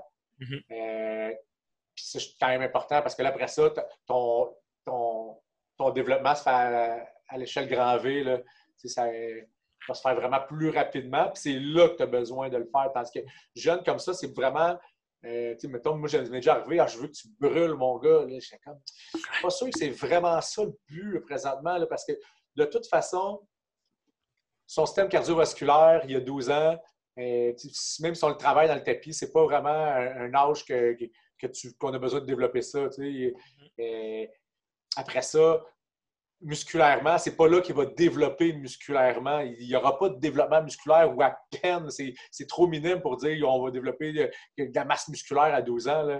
Euh, on veut vraiment intégrer sa façon de bouger et d'intégrer le patron moteur, la technique, qui va faire qu'à la, fin de la, fin de la séance, il va travailler quand même. Il ne dira pas c'était facile, tu sais. Mm-hmm. Mais ça reste quand même que c'est ça que tu veux optimiser parce que quand il va arriver à 13, 14, 15, 15, 16, 17 ou même 14, dépendant du développement du jeune, euh, ben là, tu vas vraiment avoir une différence sur ton athlète. Puis euh, ça, c'est encore là, c'est l'éducation. C'est l'éducation à faire avec le parent. C'est pour ça que, comme je t'ai dit, euh, je mentionnais qu'en 2020, je veux créer plus de, de, de façons d'éduquer des gens. Euh, parce que justement, on ne l'est pas. On a, une histoire ici, on a un oui-dire là de quelqu'un qui nous a dit ça, du quelqu'un, du quelqu'un, du parent, qui a déjà vu un coach, etc. Qui a vu l'ours. c'est ça. fait que là, on est, on sait comme pas trop aller, puis le parent ne veut pas, il veut bien faire. il, veut, il, veut, le mieux pour son kid généralement, mais il ne sait comme pas toujours où aller, où, où se diriger là-dedans. Donc, c'est un petit peu l'objectif, mon objectif en tout cas, de, de, faire ça. Mais je pense que ça a toujours été ça, mais je le faisais peut-être trop à petite échelle. Là, je vais essayer d'agrandir mes horizons. J'ai toujours fait au one-on-one. Mettons j'avais un parent qui venait me voir avec son jeune, puis là, j'y faisais à lui. J'expliquais pourquoi qu'on va travailler comme ça. Euh, mais euh, là, je veux justement essayer d'aller chercher. À la limite, si des conférences il faut que je fasse, euh, ça va être ça. On va, on, va, informer plus de gens possible. Comme ça, ben, au moins, ils, savent où est-ce qu'on s'en va. Puis je pense que c'est important d'éduquer les parents aussi parce que c'est eux autres qui vont diriger leurs jeunes jusqu'à un certain âge. Oui, exact. Si tu avais deux à trois trucs, peut-être plus trois, je dirais, à donner, mettons, aux jeunes pour mieux performer, puis, mettons, être mieux balancé à un jeune âge, ça serait lesquels? Bien, c'est sûr que généralement, euh, mais tu, veux comme des, exercices ou. Euh? Pas nécessairement, mettons. Euh, ça peut être euh, soit au niveau postural, mais ça peut être aussi de travailler sur son sommeil, travailler sur si deux, trois trucs généraux qui pourraient impliquer un jeune âge, qui pourraient les aider. Le premier point, je je dis, ben, qui est facile, qui est facile parce que c'est un fléau, c'est de lâcher les jeux vidéo. Mais je vais le dire un peu plus large, là, modérer notre fréquence de jeux vidéo. Parce que pendant que tu es en train de ton jeu vidéo, es en train de jouer à ton jeu vidéo, tu n'es pas en train de bouger. Puis c'est dans le mouvement qu'on se développe le plus. Qu'on développe notre cerveau puis qu'on développe notre corps. Tu sais, à notre époque, à mon époque, surtout, moi, j'étais quelqu'un qui s'entraînait l'été pour me préparer pour la saison, mais la majorité des autres joueurs faisaient un autre sport, mais qui est très bon, d'ailleurs. Moi, je, jouais au soccer, puis je faisais de l'entraînement, je faisais les deux. Dans une journée, j'avais joué au Nintendo, moi, c'était l'ancien, le, Nintendo numéro un à mon époque. Là. Euh, jouer au Nintendo, mais si j'avais joué deux heures dans ma journée, c'était dans le top des tops. Tout le reste du temps, j'étais dehors en train de faire de quoi? soit que je jouais au soccer avec des amis, au hockey dehors, j'avais une game, une pratique de soccer, j'avais un, entraînement, on est dans cette époque-là, j'avais comme 14 ans, 13 ans, j'avais peut-être un entraînement euh, trois fois par semaine de deux heures, qui était quand même bien, on faisait des sprints, c'était comme un peu plus d'athlétisme qu'on faisait. Mais c'est le même que, tu développes. Dans le fond, plus que tu bouges, plus que tu vas te développer. Que ce soit n'importe quoi. Donc, lâche un peu plus les jeux vidéo, puis va jouer que ce soit n'importe quoi. Va faire un sport, va jouer. C'est pas obligé d'être du hockey. Ça peut être un game de football parce que quand on fait d'autres sports, on développe d'autres habiletés. On développe d'autres skills qui vont nous aider dans notre sport, dans notre main sport. Je trouve que de plus en plus, les jeunes, des fois, je leur lance une balle, ils sont capables d'attraper une balle. Ils n'ont jamais attrapé une, balle de leur vie. Ils ont juste joué au hockey. Donc, c'est, premier point, ce serait vraiment lâche un peu les jeux vidéo, fais plus de sport autre sport. Euh, deuxième, vraiment un, point à changer. Puis ça, c'est encore là, c'est de l'éducation des parents, mais des jeunes aussi. Ça commence avec les, avec les deux. Euh, c'est l'alimentation. Euh, l'alimentation a un impact majeur sur ton niveau d'énergie, sur ton sommeil, sur ton niveau de concentration. puis je dirais qu'on été là, je n'irai pas trop dans les, manières de penser ou des lignes de pensée, mais on a vraiment été trop éduqués à faut qu'on mange une assiette de pâtes euh, avant ma game. Moi, je l'ai fait parce que c'était ça qu'on nous faisait faire. Puis j'avais eu quand même une certaine éducation à, bas âge sur la, nutrition. Mais je me souviens que je commençais à être bon en troisième période quand je jouais junior majeur tout le long, mon système digestif, je dépensais de l'énergie à digérer ces, pâtes-là qui, finalement sont vraiment pas faites pour moi. fait que dans le fond, automatiquement, changer l'alimentation. Là, je dirais, bon, le, truc, c'est d'essayer d'avoir une alimentation un peu plus variée. Parce que là, c'est trop large. Je ne veux pas te dire des spécificités. Il faudrait que je rencontre le, jeune ou les parents. Mais tu veux essayer de manger une alimentation qui va avoir des protéines, glucides modérés. Tu veux avoir des, des, légumes, des, des, puis euh, des, bons gras. Je reste vraiment large. Tu sais. Mm-hmm. Mais c'est sûr que si tu manges une assiette de, de pâtes, tu manges, j'en vois même, je vois même pire, je vois du monde qui vont manger un fast-food encore, avant, même rendu à, un niveau, euh, puis oui, Bantam, un fast-food avant game, puis je, le vois même à des niveaux plus hauts que je suis même. De où tu sors, tu comment ça? Tu, fais ça? J'ai toujours fait ça. OK, ouais, mais, mais que ça change. Mais ben non, mais que ça change? T'es sérieux? Tu as joué dans la Ligue américaine, même que ça, change. Je peux pas croire que tu sais pas ça. là, c'est encore là, c'est de l'éducation à faire de notre part. Mais c'est sûr que alimentation, soit que tu t'amènes un, petit changement ou des grands changements, mais c'est sûr que c'est à modifier. Donc, euh, ta quantité de sucre, il faut qu'elle soit réduite grandement. Puis généralement, il faut que tu t'analyses comment ton corps répond quand tu manges, euh, euh, comme je disais, une assiette que tu vas avoir beaucoup de, de, je vais aller mais beaucoup de glucides, euh, beaucoup de carbs en anglais. Est-ce que ça te fatigue ou ça te donne l'énergie? Généralement, les gens, j'analyse comment tu files tout de suite après avoir mangé. Ça va donner un bon indicateur si c'est ça qu'il faut que tu dois manger euh, avant une partie ou pas. Si tu as le goût d'aller te faire une sieste en dedans d'une demi-heure après l'avoir mangé, ben, automatiquement, ce n'est pas fait pour toi parce que dans le fond, ton système digestif travaille trop pour essayer de, de digérer ça pendant que ton système digestif travaille à, vouloir digérer quelque chose, tu n'as pas d'énergie pour toi pour fonctionner ton corps. Le, fait dans le fond, l'alimentation, c'est clairement un, un fléau, là, je dirais, en 2020. Là, euh, euh, beaucoup. Là, les Gatorade de ce monde n'aident pas non plus là, parce que c'est bourré de sucre.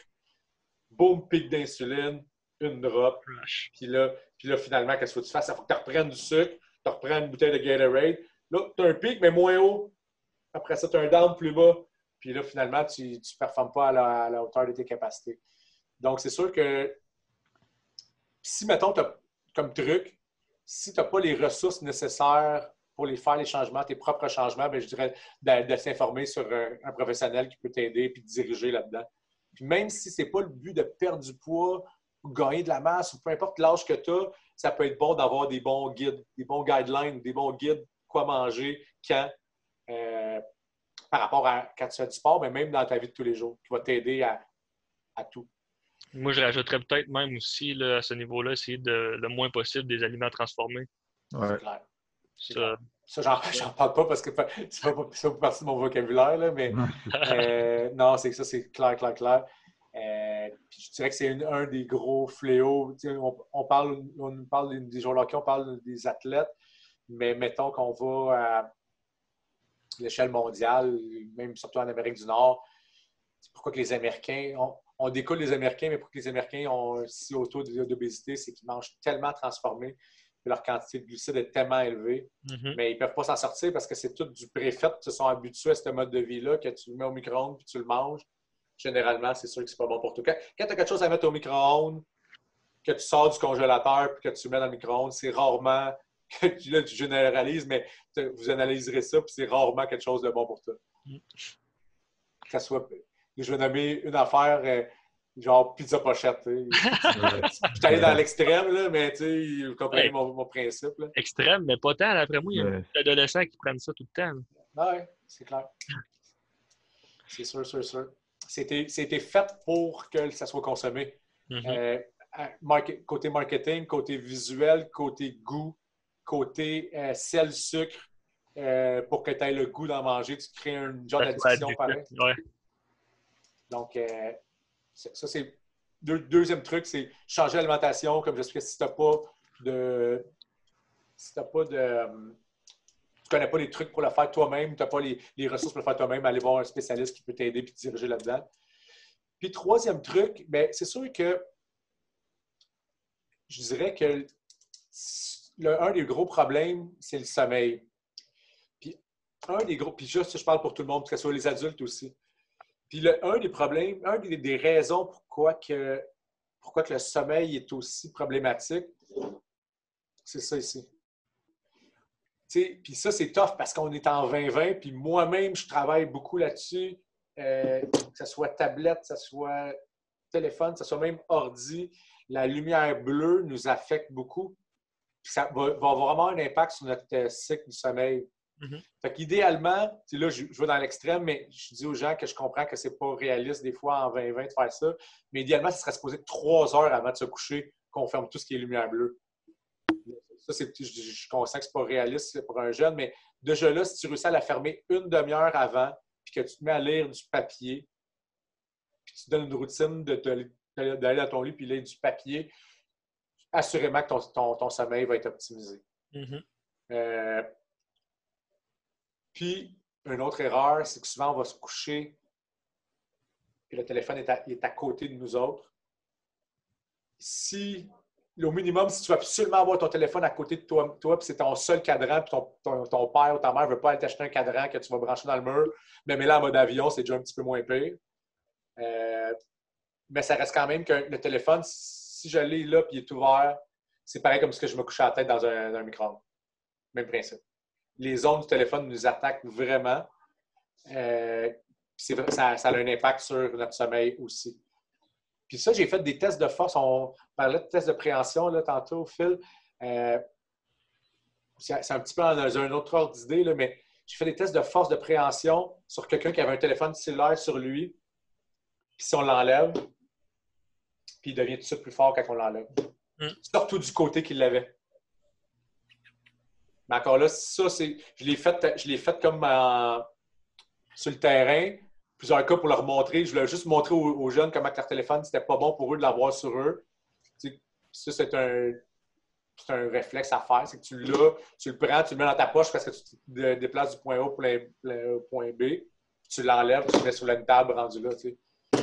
Mais c'est juste pour montrer à quel point que le téléphone, c'est pratique, là, mais c'est pas aussi bon qu'on peut penser sur, pour nous. Là. Ouais, puis tu sais, on va ça, il y en a qui vont dire OK, ben, je vais le mettre euh, plus loin, mais là, je joue de la musique. Fait que là, ils vont prendre des écouteurs sans fil, Bluetooth. Là, ça revient un peu la même chose aussi. Ça, pour le vrai, je, suis un peu méconnu. Là, je me connais un peu moins là-dessus à cause du Bluetooth. Parce que je sais que je, me, je me connais un peu moins. C'est des ondes un peu, là, quand même. Oui, c'est sûr qu'il y a des ondes, tu as raison. C'est sûr qu'il y a des ondes. C'est juste que le téléphone, tu as, le Wi-Fi intégré, tu as, une plus grosse machine autour de toi. Est-ce que les écouteurs vont être un peu moins forts? Je... Là-dessus, il faut à, rechercher. Je ne vais pas, pas m'aventurer. Ça sera à, faire des recherches plus profondément. Moi, je m'entraîne sans mon téléphone à côté sur moi, mais avec des écouteurs Bluetooth pour avoir de la musique. Puis, tu sais, je vois pas vraiment de différence, mais quand j'ai un téléphone dans ma poche, puis mettons que je fais du, back squat, ben, je vais tout avoir un shift du côté que j'ai ah. mon téléphone. Automatique. Ouais. Fait que, tu sais, entre les deux, j'aime mieux avoir des Bluetooth dans les oreilles. Puis... C'est clair. C'est clair. Encore là, je suis réticent là-dessus, mais j'aimerais ça faire des, recherches plus, euh, plus profondes euh, sur le Bluetooth parce que je pense que c'est un petit peu moins. En tout cas, sûr, dans ma tête, si je suis une logique, c'est moins grave. Ouais. C'est sûr. Donc, c'est ça. Fait que le téléphone, pour améliorer notre sommeil, un petit truc, couper le téléphone ou la tablette ou la lumière bleue au moins une demi-heure avant de se coucher, avoir une petite routine, puis essayer de fermer notre téléphone pour dormir, euh, euh, au moins en mode avion, si notre cadran. Mm. Fait que ça, c'est des petits trucs qui vont optimiser notre sommeil. Fait que si on optimise notre sommeil, on optimise notre récupération. Là, tout dépendant de l'âge qu'on a, on va aussi améliorer le niveau cortisol, testostérone on va aller jouer plus dans nos côtés hormonal que notre cycle du sommeil a un impact majeur. Euh, donc, comme j'expliquais, on, est, on va être plus apte à mieux performer dans notre vie de tous les jours aussi. Là, on parle pour les, pour les, les hockeyeurs, mais c'est valide pour tout le monde. Ah. ouais, c'est ça. eux, eux, qui travaillent, disons, beaucoup avec les ordinateurs, téléphones, tablettes, comme nous, puis comme plusieurs d'autres personnes, là, je vais faire un beau petit placement de produits, mais des, ah, J'en ai aussi. des Blue Blockers, euh, ça ne fera pas euh, à 100% avec des miracles, mais au moins, ça va être, c'est déjà mieux que de rien avoir du tout. Puis comme ça, ça peut te permettre de peut-être étirer justement une demi-heure, une heure avant de te coucher au lieu de trois heures avant de tout fermer. Exact. Moi, j'ai, moi les miennes que j'ai sont, sont orange dans les tiennes, je pense? Euh, oui, c'est les euh, Guardian. Ouais. Moi, j'ai les True Dark. Les True Dark. Euh, c'est quoi? En tout cas, True Dark, je ne sais plus exactement du nom c'est qu'ils sont vraiment rouges. Fait eux autres, là, je peux pas vraiment. Je peux moins bien travailler sur l'ordi. Je peux lire quelque chose, mais je peux moins bien travailler sur l'ordi. Mais en dedans de une demi-heure, ils sont. Tu t'endors, là, clairement. Là. Ils sont vraiment foncés. C'est juste que j'aimerais ça trouver un entre-deux pour quand que je veux travailler dessus. Ben, Moi, je pense que eux, ça serait pas pire parce que on, peut le lire, puis ça, va quand même bien. C'est sûr que tu vois plus orange, mais euh, pour vrai, je les adore, puis je vois tout de suite la différence, tant juste en, mettons, le lendemain de mon sommeil, je le vois qui est meilleur, mais aussi, moi, j'ai la Oura Ring qui calcule, qui traque ton sommeil, puis juste avec les stats que ça sort, la différence, une journée, je ne les mets pas, puis la journée d'après, je les mets, puis les deux, les deux résultats sont complètement différents. C'est quand même assez. Euh, c'est fou à quel point que le sommeil va affecter ta journée qui s'en vient. Puis c'est à part, c'est moins dans le sujet qu'on a, mais je ne sais pas si tu as déjà essayé, mais tu essaieras, euh, je ne sais pas si tu connais, tu connais, ça, mais des ketones le soir sans caféine. Peut-être tu testeras avec ta, ta bague, voir euh, côté sommeil. Euh. Moi, essayer, j'en ai encore. T'en as-tu sans caféine? ben, je pense que oui. Je pense que oui. Tu m'essayeras. Tu vas optimiser ton sommeil, tu me sortiras les stats et tu m'écriras au pire. Bon, moi, essayer ça. Puis euh, justement, j'en avais acheté pour, euh, pour courir, euh, parce que moi, je fais du 16-8, des jeunes intermittents. Ouais. Puis, il y a deux ans, je, ben, deux ans, j'avais fait un demi-marathon au lieu de Montréal. Puis l'année d'avant, je l'avais fait. Puis j'avais fait un temps, c'était 1,45. Puis là, je m'étais entraîné tout l'été pour ce demi-marathon-là. Puis là, j'ai mangé, je faisais un carb loading la veille comme qu'il faut. Ouais. Puis euh, j'avais essayé de le courir, ça fait 1h45, c'est quand même pas mauvais. Puis euh, l'année d'après, j'ai refait un demi-marathon. Puis là, j'avais commencé à intégrer les jeunes intermittents 16-8. Fait que là, je me dis, bon, mais là, ça veut dire que je vais courir le demi-marathon à jeun. Fait que là, je, là dans ma tête, je capotais. Pas assez d'énergie, je ne pourrai pas prendre de gel dans, ma course, puis tout ça. fait, finalement, j'ai dit, on va essayer des ketones. J'ai pris un, un, shake de ketones avant le demi-marathon. Puis j'ai fait 1h43. J'ai battu mon temps de 2 minutes. Ouais. Sans manger, sans prendre de, de- de gel dans ma course. Puis j'ai eu beaucoup moins de crash que l'année d'avant où j'avais fait des carb loading, j'avais mangé Ouais. un déjeuner le matin en partant. Puis cette année-là, je ne m'étais pas entraîné pour la course. J'avais aucun entraînement de course. J'avais couru deux, deux fois 5 km dans, ma- dans mon été d'attitude. C'est sûr que là, moi, moi je, je suis un fan de cette approche-là euh, parce que j'ai vu les résultats tant sur moi que sur pas mal d'athlètes que j'ai suivis ou même euh, monsieur, tout le monde que je trouve que c'est vraiment une bonne approche. C'est sûr que là, tu mettons, des fois, je, avec certains athlètes, je ne veux pas tout de suite aller dans ce modèle-là euh, parce que justement, c'est peut-être trop de changements drastiques dans leur habitude de vie. Mais clairement, des meilleurs résultats dans beaucoup de choses. Puis ça, justement, c'est drôle quand tu on parle de ça parce que je suis en train de lire euh, Ketogenic Bible. Puis ça, ça- a été publié il y a trois ans quand même. Puis déjà là, les études puis les recherches qu'on avait depuis trois ans, fait que j'imagine que si on, on ressortirait un livre version avancée, on aura encore plus.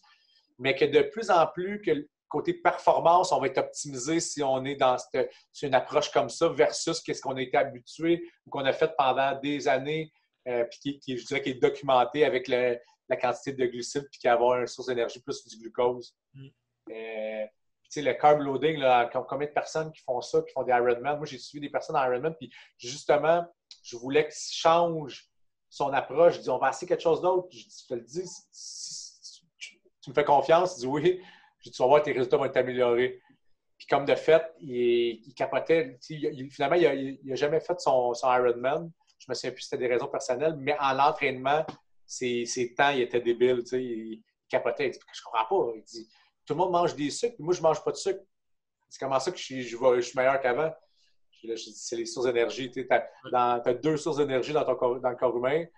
Tu as le glucose, puis tu as les corps cétoniques. Si on réussit à aller chercher les, les corps cétoniques, tu en as pas mal plus que le glucose. Parce que le glucose, tu n'en as plus, il faut que tu en prennes. Tu n'en as plus, il faut que tu en prennes. Puis tu reviens jamais au même niveau.